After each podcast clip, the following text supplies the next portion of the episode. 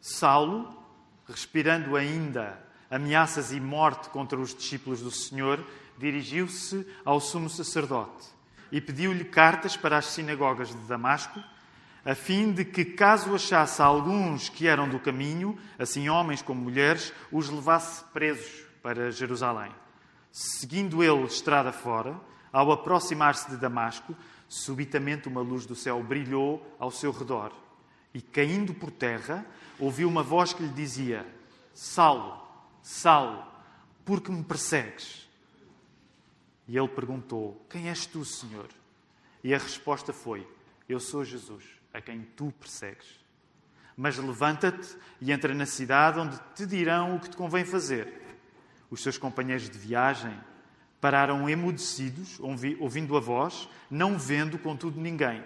Então se levantou Saulo da terra e, abrindo os olhos, nada podia ver. E, guiando pela mão, levaram-no para Damasco. Esteve três dias sem ver, durante os quais nada comeu nem bebeu. Ora, havia em Damasco um discípulo chamado Ananias. Disse-lhe o Senhor numa visão: Ananias. Ao que respondeu: Eis-me aqui, Senhor. Então o Senhor lhe ordenou: Dispõe-te e vai à rua, que se chama Direita, e na casa de Judas procura por Saulo, apelidado de Tarso, pois ele está orando. E viu entrar um homem chamado Ananias e impor-lhe as mãos para que recuperasse a vista. Ananias, porém, respondeu: Senhor, de muitos tenho ouvido a respeito desse homem. Quantos males tem feito aos teus santos em Jerusalém? E para aqui trouxe a autorização dos principais sacerdotes para prender a todos os que invocam o teu nome. Mas o Senhor lhe disse: Vai, porque este é para mim um instrumento escolhido para levar o meu nome perante os gentios e reis, bem como perante os filhos de Israel. Pois eu lhe mostrarei quanto lhe importa sofrer pelo meu nome. Então Ananias foi e, entrando na casa, impôs sobre ele as mãos, dizendo: Saulo, irmão, o Senhor me enviou, a saber, o próprio Jesus que te apareceu no caminho por onde vinhas, para que recuperes a vista e fiques cheio do Espírito Santo. Imediatamente lhe caíram dos olhos como que umas escamas e tornou a ver.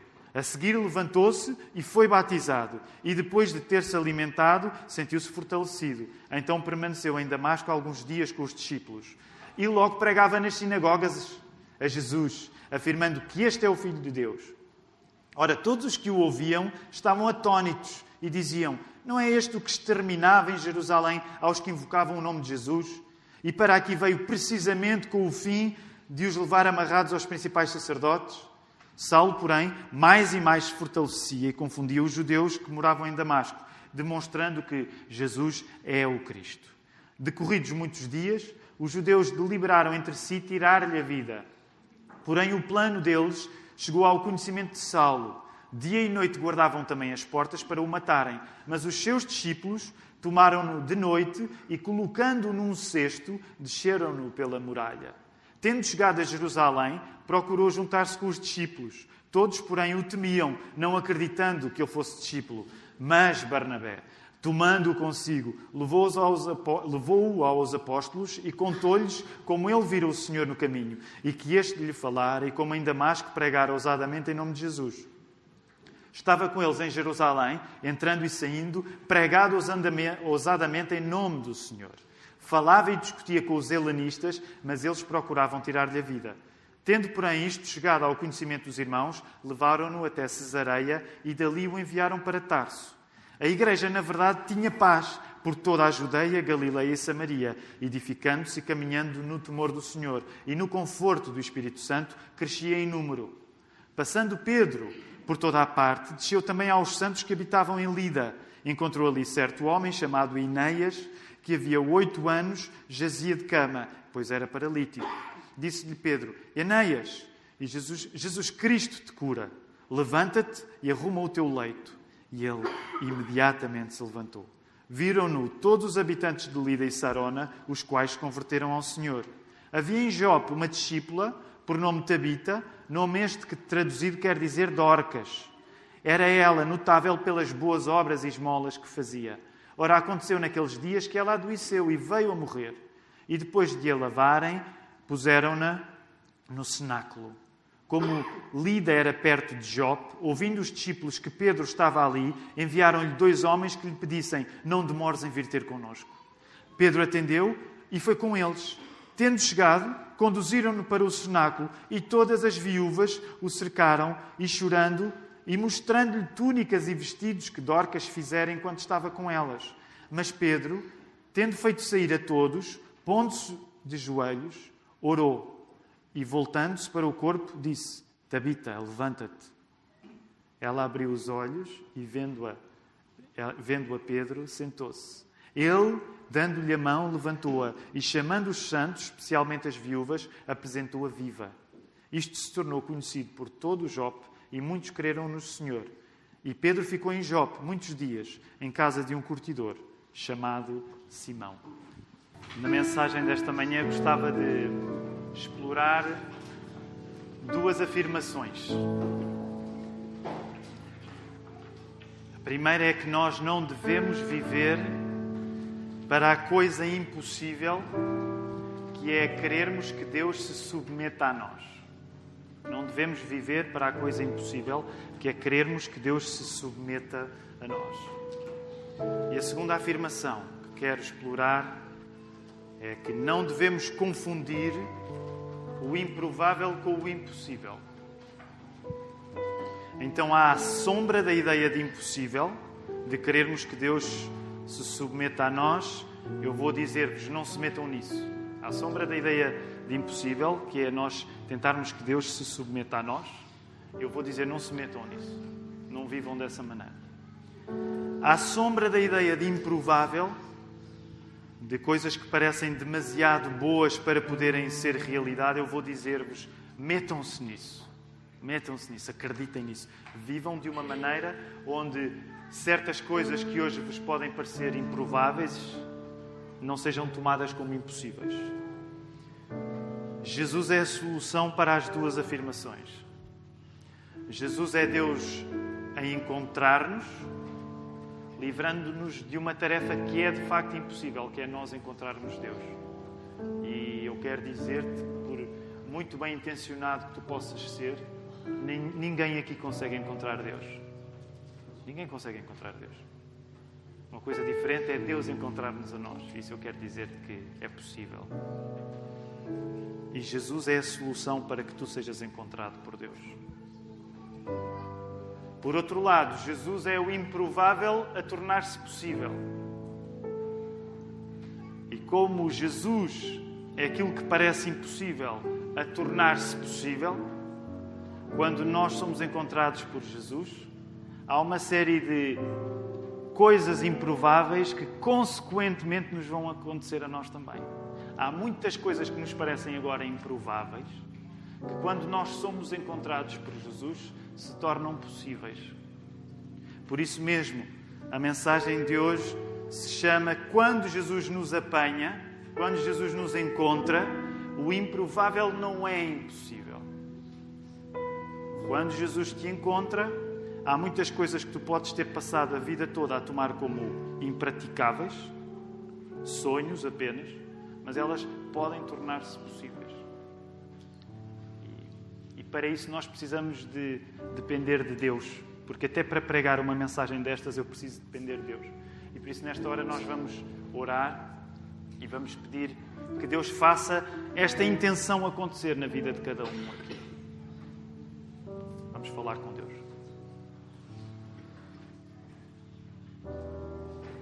Deus. Pai, logo de partida, nós queremos começar por admitir que não é difícil vivermos a tentar coisas impossíveis na nossa vida. E uma das coisas impossível, mas que nós todos temos praticado, é que nós acabamos a viver a querer mandar sobre ti. E tu é que és Deus e nós não somos. E portanto, nós queremos já confessar que vivemos a tentar agarrar uma coisa que é impossível que é controlar a nossa própria vida, controlarmos-te a ti, que és o único Deus. Por outro lado, nós queremos confessar que depois nos falta a fé para acreditarmos que tu tens poder de tornar coisas que nos parecem impossíveis em realidade. E nós queremos te pedir que para as duas coisas seja Cristo a resolver estes problemas na nossa vida, Senhor. Nós queremos te pedir que através da pregação da tua palavra se torne carne e osso na nossa vida, uma fé maior nas coisas que tu queres fazer connosco. Ao mesmo tempo que nós possamos desistir das coisas impossíveis que temos praticado, mesmo que sem vontade. Por isso, nesta hora, nós pedimos que o Teu Espírito Santo venha estar presente e que Ele possa acudir cada um nesta manhã, de uma maneira que, independentemente das circunstâncias que cada um vive, porque vivemos circunstâncias diferentes nesta manhã aqui, mas que nós possamos ser recebidos por Ti, que o Teu consolo possa vir sobre cada pessoa, de um modo que, quando sairmos deste serviço de culto, Jesus esteja ainda mais presente na nossa vida através da dependência do Espírito. É isso que nós te pedimos em nome de Cristo. Amém. Vamos voltar ao texto. Nós temos um texto relativamente. É um, é um texto repleto de circunstâncias diferentes e por isso gostava que tirassem alguns segundos primeiro a voltar ao texto, a olhar para ele, a lê-lo na, na transversal. Transversal? Na diagonal diagonal. Sabem como é que é ler na diagonal? É ler assim. Então leiam assim o texto, só para voltarem a colocar-se uh, no ambiente do capítulo 9.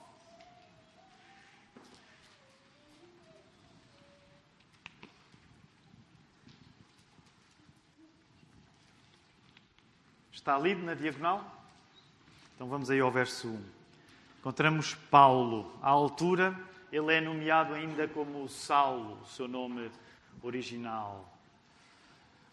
Paulo está a viver para uma coisa que era impossível.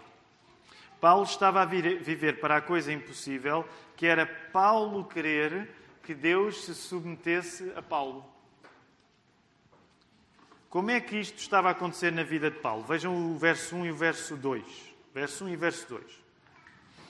Paulo estava a perseguir os do caminho, e os do caminho é uma expressão muito interessante e reveladora que nós cristãos, chamados os do caminho, somos pessoas que estão, estão onde? Agora, esta hora todos têm de responder quando ouvem a palavra estar, têm de dizer logo a seguir as duas outras, não é? Nós, como cristãos, somos pessoas que estamos no, estamos no ir. Por isso, somos pessoas do caminho. Não somos pessoas de ficar, mas somos pessoas do caminho. E é interessante, o livro dos Atos dos Apóstolos usa a expressão os do caminho para falar no caráter dos cristãos. Então nós sabemos que este Paulo persegue os do caminho, convencido que, fazendo isso, fazia o que Deus queria. Porque era essa a compreensão que Paulo tinha acerca da sua fé judaica. Paulo estava a dar tudo de si, Paulo estava a 100% nessa tarefa de defender aquilo que lhe parecia certo. E aquilo que lhe parecia certo levava-o ao ponto de ele estar envolvido na morte de cristãos.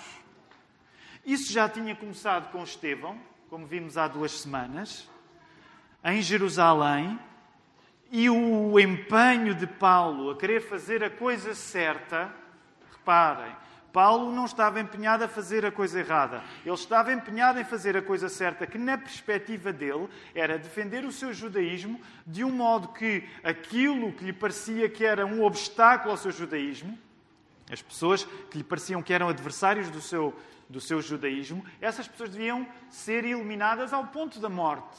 Isso tinha começado com Estevão em Jerusalém e agora estava a chegar a Damasco, que é à volta de 240 quilómetros de Jerusalém. E isto deve subsair para nós. Apesar de Paulo julgar estar a defender a fé que tem em Deus, Paulo agia, agia em função de querer que Deus se submetesse a Paulo. Paulo estava convencido que defendia Deus. Mas ele em breve vai, vai entender que o que ele estava a fazer não era defender Deus, mas era perseguir Deus. Isto também significa que quando tu rejeitas uma determinada visão acerca do mundo, uma determinada visão acerca do mundo em que Deus existe, isso não deixa de ser uma maneira de tu perseguires Deus. O que é que eu quero dizer? Até um ateu, quando rejeita a ideia de que Deus existe, ele acaba não longe daquilo que Paulo estava a fazer. Até um ateu, quando rejeita a ideia de que Deus não existe, ele pode acabar bem perto daquilo que Paulo estava a fazer, que é perseguir Deus. Sabem, é interessante, quando nós às vezes ouvimos alguns ateus, eu creio que não é nada difícil colocá-los perto do ímpeto, do empenho do apóstolo Paulo. Há alguns ateus que são tão fiéis à tarefa de não acreditar em Deus que estão bem próximos de Paulo, apesar de Paulo acreditar em Deus. Portanto, o que eu te quero dizer é que há maneiras em que nós perseguimos Deus, mesmo quando julgamos que não acreditamos nele. Se calhar alguns de nós estamos aqui nesta manhã uh, pouco convictos acerca da existência de Deus. Se calhar alguns de nós podemos estar aqui nesta manhã muito convictos de que Deus não existe. E o que eu quero sugerir com o texto da Bíblia aberto é que pode dar-se o caso de tu estares até muito convicto de que Deus não existe, mas que isso não seja mais do que tu estares a perseguir Deus sem que ainda te tenhas apercebido. Nós sabemos que Paulo estava tão a leste acerca de si próprio, Paulo estava tão inconsciente acerca do texto que a vida dele era. Lembram-se o primeiro, uh, primeiro, o segundo sermão desta série, no livro dos Atos dos Apóstolos, fazia uma pergunta que é: sabes ler o texto que a tua vida é? Paulo está tão analfabeto para ler o texto da sua vida que ele vai precisar de alguém que o ajude a ler a sua própria vida. É isso que acontece quando, vejam bem, a caminho de Damasco, na estrada, aparece alguém que vai ajudar Paulo a compreender a sua própria vida. E esse alguém não é ninguém, nada menor nem maior do que o próprio Jesus Cristo. Acontece um milagre na vida de Paulo. O próprio Cristo, no céu, aparece a Paulo. No verso 7, vemos isso. E Paulo, inesperadamente, ouve que no final de contas a vida dele não é aquilo que ele julga. Jesus vai dizer que na prática a vida de Paulo não é Paulo a fazer o que Deus quer, mas é Paulo a perseguir Deus. Neste caso, o próprio Jesus, que é Deus. Paulo tem de lidar com uma afirmação que põe a vida dele de pernas para o ar. Paulo julgava que a sua vida era assim e agora, por intervenção de Jesus, está a perceber que a sua vida é assado. Paulo não seguia Deus, pelo contrário, Paulo perseguia Deus. Paulo julgava que estava na equipa de Deus e, pelo contrário, percebe agora que está na equipa contra Deus. Paulo perseguia-os do caminho, e vejam esta doce ironia do texto. Paulo perseguia-os do caminho, mas no caminho Jesus apanhou Paulo. Paulo perseguia-os do caminho, mas no caminho Jesus apanhou Paulo. E reparem, até Jesus apanhar Paulo, fazendo-o cair, Paulo entendia a sua vida ao contrário, julgando andar direitinho.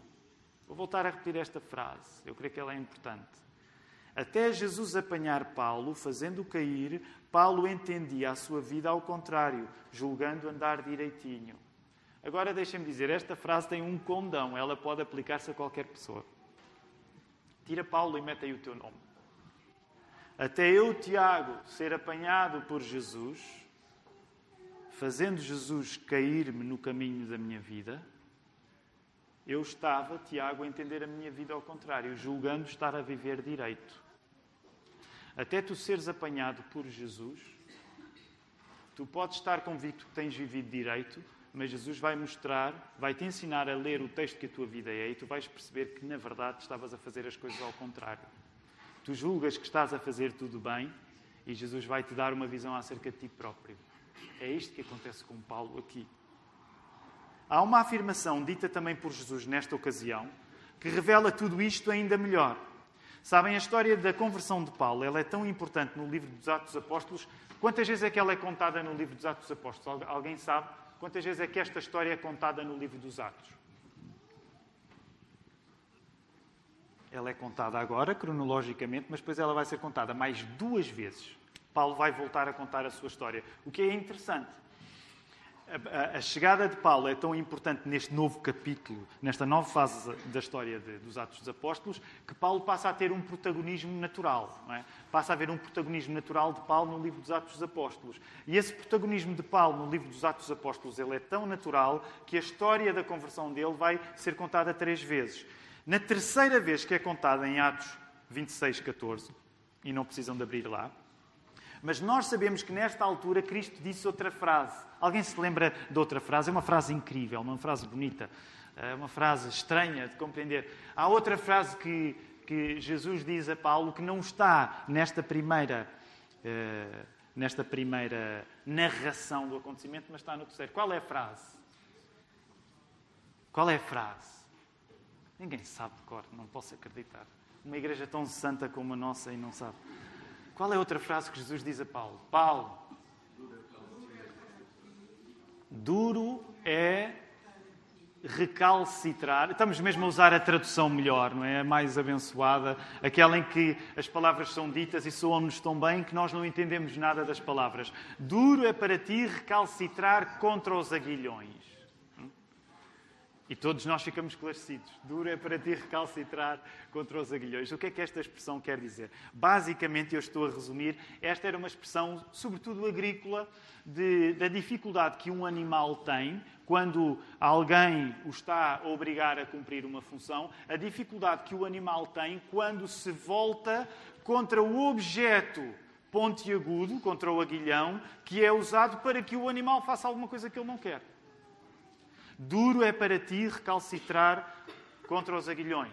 Há uma versão no inglês que eu gosto especialmente, que é Kicking Against the Pricks, porque dá origem a um álbum do Nick Cave, e pronto, eu gosto do Nick Cave, um álbum dos anos 80 do Nick Cave que, chama, que se chama Kicking Against the Pricks. Eu só reparei que era a expressão bíblica depois. E por isso passei a amar ainda mais o Nick Cave. Mas pronto, isso é à parte, é apócrifo aqui. Mas esta expressão significa que, Paulo, não vale a pena tu insistires contra mim da mesma maneira, e agora estou a parafrasear muito livremente, da mesma maneira que um boi pode insistir contra um ferro. Não vale a pena.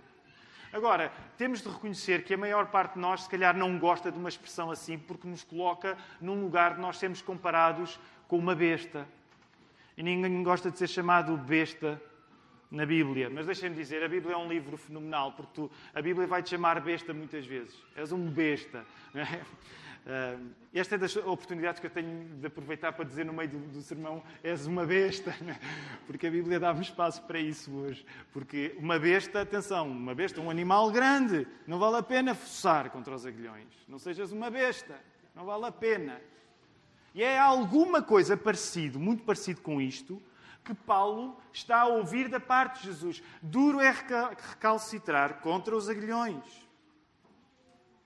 É um tipo de dito que nos pode parecer estranho, mas que faz justiça, e permitam-me usar esta expressão, à palermice que é querer viver de um modo em que Deus se submeta a nós e não nós submetermos a Deus. É uma palermice. Deixa-me ir mais longe, é uma estupidez, é impossível, isso nunca vai acontecer. Se tu viveres de uma maneira que na prática estás a querer que o Criador de todas as coisas se submeta a ti, a ti o, que, o que eu te quero dizer é livra-te disso, porque isso nunca vai acontecer na vida. Tu nunca vais estar numa posição em que consigas submeter Deus a ti. Duro é recalcitrar contra os aguilhões. Não fuces contra os espigões na tua vida. É impossível, desiste disso. Querermos que Deus se submeta a nós é uma tarefa em que nós podemos teimar toda a vida, mas que nunca vai acontecer. E nesta manhã, a minha intenção é fazer-te ver até que ponto é que tu tens vivido assim e ainda não te apercebeste. Até que ponto é que tu estás a viver a tua vida de um modo em que estás a forçar o impossível para acontecer. Até que ponto é que tu estás a viver a tua vida mesmo que não te apercebas disso, mas de um modo em que queres que Deus se submeta a ti, em vez de seres tu a submeter-te a Deus. E se for o caso, há de ser o Espírito Santo a explicar-te isso, há de ser o Espírito Santo a convencer-te disso. Eu não sou capaz, mas eu quero contribuir para que tu deixes de viver essa vida que é impossível. E tu podes ter uma boa noção acerca da tua própria inteligência. E eu não quero que te sintas ignorante acerca de ti próprio nesta manhã, mas deixa-me dizer: se o apóstolo Paulo, que era o apóstolo Paulo, podia viver uma vida em que ele estava enganado acerca da coisa mais rudimentar acerca de si mesmo, tu também podes viver enganado como Paulo vivia. O que é que te impede de viver tão enganado como Paulo vivia? Por que é que tu has de ser uma exceção? Uma coisa extraordinária é que nós podemos dar a vida toda acerca de uma convicção que nós percebemos errado. E nesta manhã eu quero te dizer: não vivas para a coisa impossível que é creres que Deus se submeta a ti. Não vivas para isso. Não tens hipótese. Nenhum de nós tem hipótese. O texto bíblico, com este encontro miraculoso, cheio de som, cheio de luz, entre Paulo, excitado para perseguir cristãos, e o próprio Cristo à direita de Deus Pai no céu, este texto bíblico vai prosseguir para uma nova série de factos fora de série. Uma nova série de factos fora de série. Vejamos, comecem a olhar agora para o texto, além da parte da conversão do apóstolo eh, Paulo.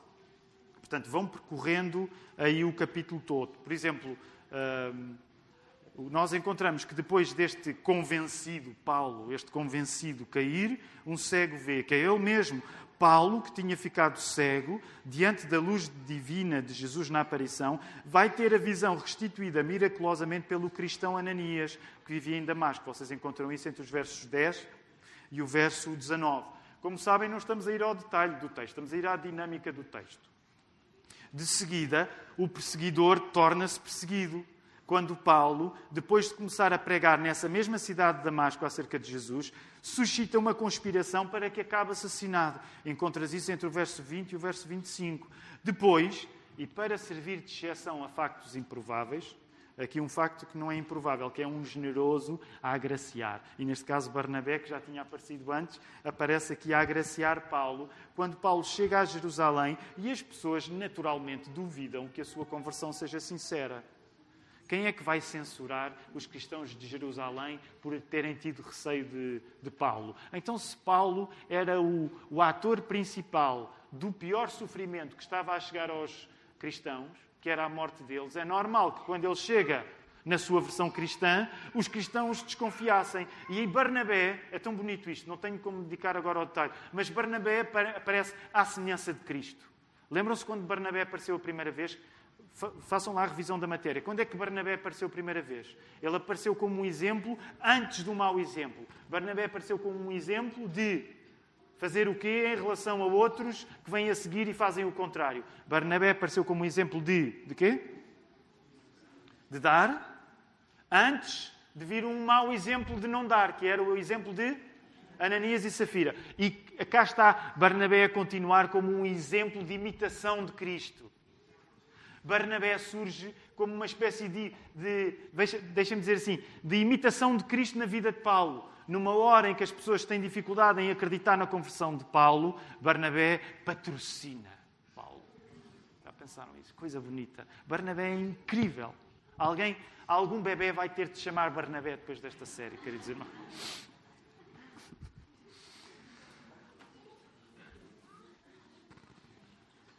Esta chegada de Paulo a Jerusalém, isto agora dava pano para mangas, estou a tentar avançar.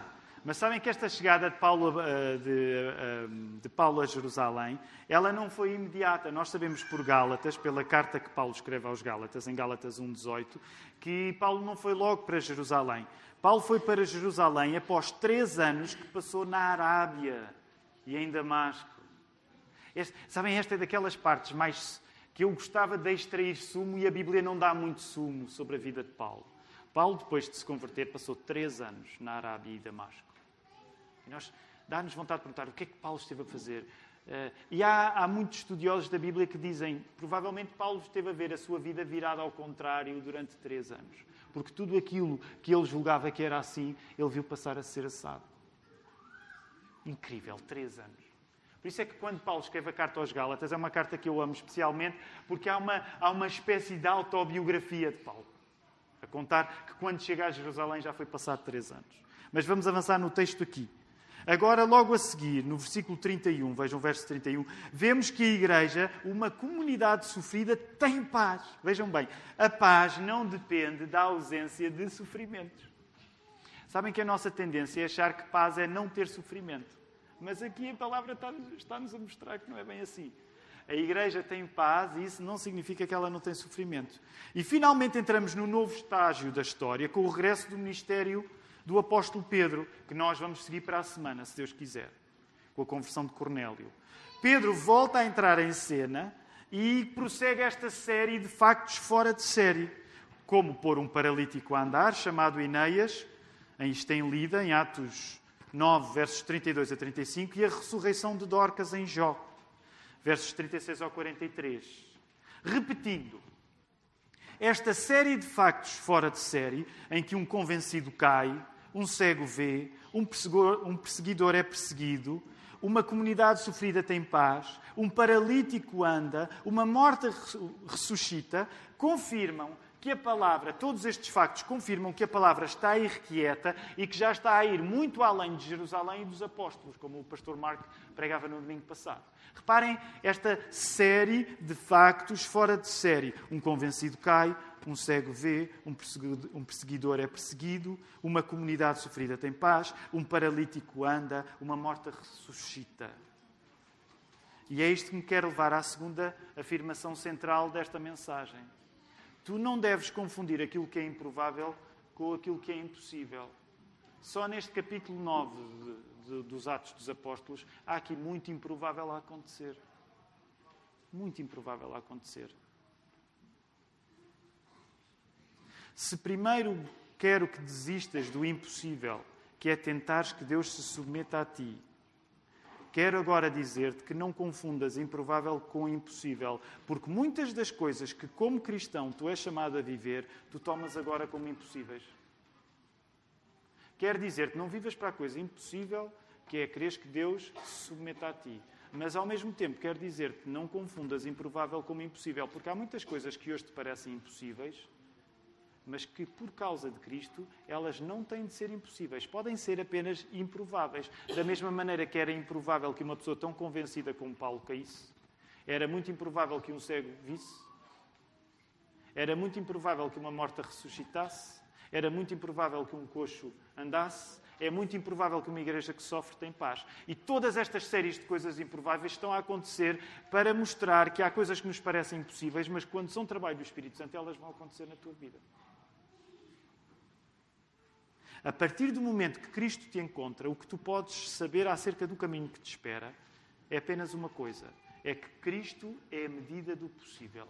Se tu és encontrado com Cristo, uma coisa que eu te quero dizer nesta manhã é que o impossível passa a ser definido por Cristo e não por ti. Se tu fores encontrado com Cristo, Cristo, a palavra eterna, o Verbo eterno, o Criador de todo o universo. Se tu fores encontrado pelo Criador do universo, é o Criador do universo que te vai dizer aquilo que é impossível na tua vida, não és tu. Do mesmo modo como Paulo passou de perseguidor a perseguido, como é que tu podes, de antemão, determinar o que é que tu vais ser no futuro? Tu não estás em posição de determinar o que a tua vida vai ser, se tu fores apanhado por Jesus. Não estás em posição de o fazer. Tu quereres determinar o que vais ser no futuro é querer ser tu aquele que submete Deus a ti mesmo. E isso sim é impossível. Sabes? O impossível é querer ser tu a determinar o que vai acontecer com a tua vida. Isso é que é a coisa impossível. Mas se tu fores encontrado por Jesus Cristo, é Ele que vai determinar aquilo que é impossível e que pode tornar-se praticável na tua vida. Isto aplica-se não apenas à transformação total e irreversível que nos acontece quando nós nos convertemos, e estamos no texto da conversão mais famoso de toda a Bíblia, mas isto também se aplica à transformação gradual e crescente que nos acontece à medida que tu és santificado. E eu reconheço que nós, e estou a generalizar agora acerca de nós cristãos evangélicos, reconheço que nós cristãos evangélicos temos uma grande tendência para enfatizar a conversão no passado no conceito teológico de justificação. Seja a nossa conversão mais ou menos parecida com a do apóstolo Paulo. Mas depois nós, cristãos evangélicos, temos uma certa dificuldade em falar da nossa conversão no presente. O que é que é conversão no presente? Se a conversão no passado é a justificação, o que é que é a conversão no presente?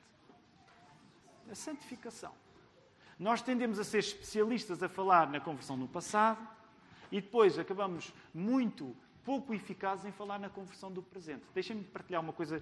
Durante meio ano não tive o privilégio de de ensinar na escola dominical. E então sinto-me tão contente agora por estar na classe de preparação para batismo e novos membros. E temos falado muito nisso porque chegámos àquela fase em que estamos a colocar perguntas aos candidatos para eles terem de responder a perguntas e depois criar o seu testemunho.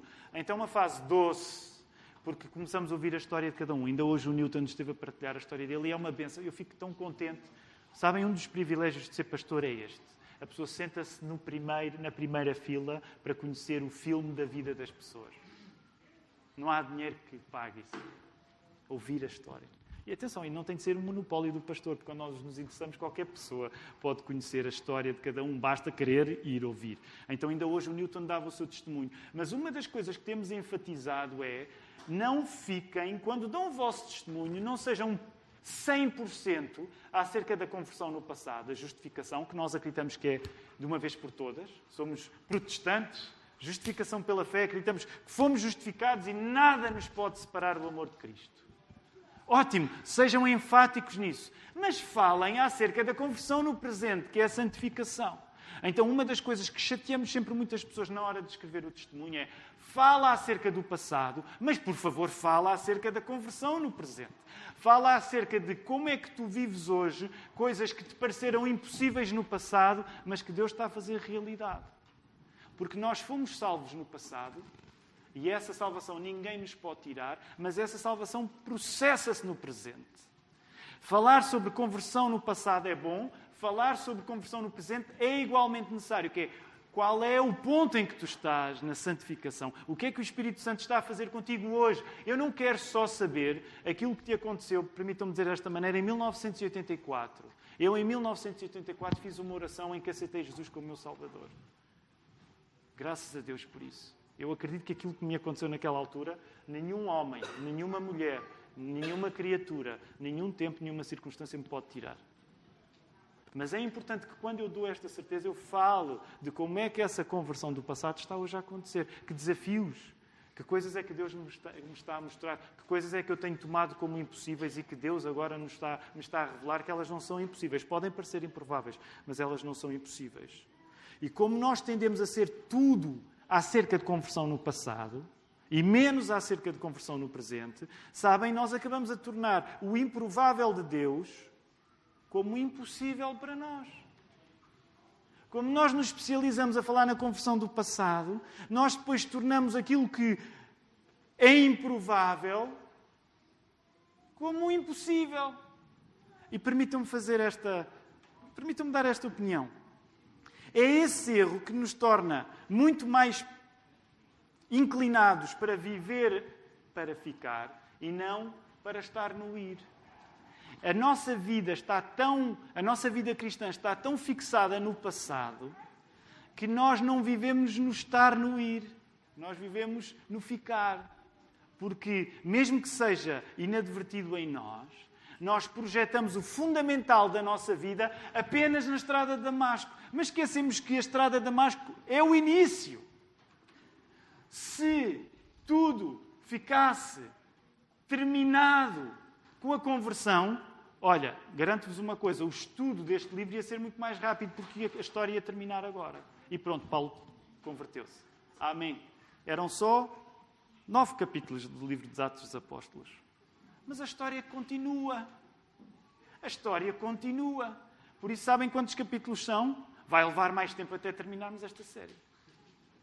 São 28 capítulos. A história, termina, a história não termina, a história continua. A conversão não é uma história fechada, é uma história resolvida.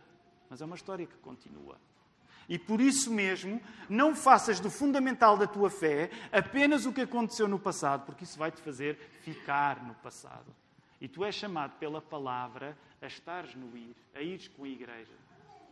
Nesta manhã quero que, ao olhares para o que o Espírito Santo está a fazer na igreja, neste momento bíblico, te coloques na mesma dinâmica. E, vou, e vou, vamos terminar aí no verso 31. Vejam aí o verso 31. Tão bonito só este verso 31, dava para outro sermão. 31, verso 31. Olhem lá essa coisa fantástica. Já falei neste, neste verso. Assim, pois, as igrejas em toda a Judeia, Galileia e Samaria tinham paz e eram edificadas. Paz e eram edificadas. Paz, edificação. E multiplicação. E reparem, esta, esta multiplicação é incrível, porque todos nós gostamos da ideia de multiplicação, de igrejas a crescer, mas ela é qualificada, essa multiplicação é qualificada. Porquê? Pelo temor do Senhor e pelo consolo do Espírito Santo. Então, eu quero que tu termines, eh, termines a tarefa de ouvir esta mensagem concentrando nisto. Paz, edificação e número, multiplicação. Paz, edificação e número, multiplicação. O que é que Deus quer fazer na tua vida hoje, a partir destes princípios de tu viveres em paz, de tu viveres em a construíste, em edificação na igreja, e que isso signifique o aumento de outros discípulos. O verso 31 caracteriza a igreja com paz, edificação e número, e nós queremos sonhar com a mesma coisa. Em uh, eh, 8 de março de 2020, o sonho da Igreja da Lapa é o mesmo: paz, edificação e multiplicação. E eu quero apelar a que tu te comprometas com uma história igual. E isto eu não sei responder, eu vou deixar a pergunta para ti. Como é que nesta manhã Deus te está a chamar para tu viveres numa lógica de paz na igreja, numa lógica de construção, de edificação, se quiseres até de evolução, de certa maneira, e numa lógica de crescimento numérico? O que é que Deus precisa de te mostrar para que tu vivas 2020 abraçando a mesma história que a igreja em Jerusalém abraçou no primeiro século. O que é que Deus quer que tu entendas para viveres numa lógica em que tu vives com paz, em que tu vives a edifica, em edificação, em construção, em que tu não estás parado e que isso significa a multiplicação do número de pessoas à tua volta que conhecem o Evangelho o desafio não pode ser menor daquele que nos é mostrado pelo texto bíblico. Deus está-nos a chamar para estar no ir. E significa que o ir é caracterizado por paz, o ir é caracterizado com edificação e o ir é caracterizado com multiplicação. O que é que Deus está a querer fazer na tua vida para que assim aconteça? Que Ele te ajude, porque eu também preciso de ajuda para perceber. Mas Deixem-me terminar dizendo isto. Não deixes que seja a tua visão do improvável a marcar a tua reflexão sobre este assunto. Deixa que o improvável seja apenas um caminho para Deus trazer coisas à tua vida que tu agora, até agora, tens visto como impossíveis. Que o Senhor nos ajude.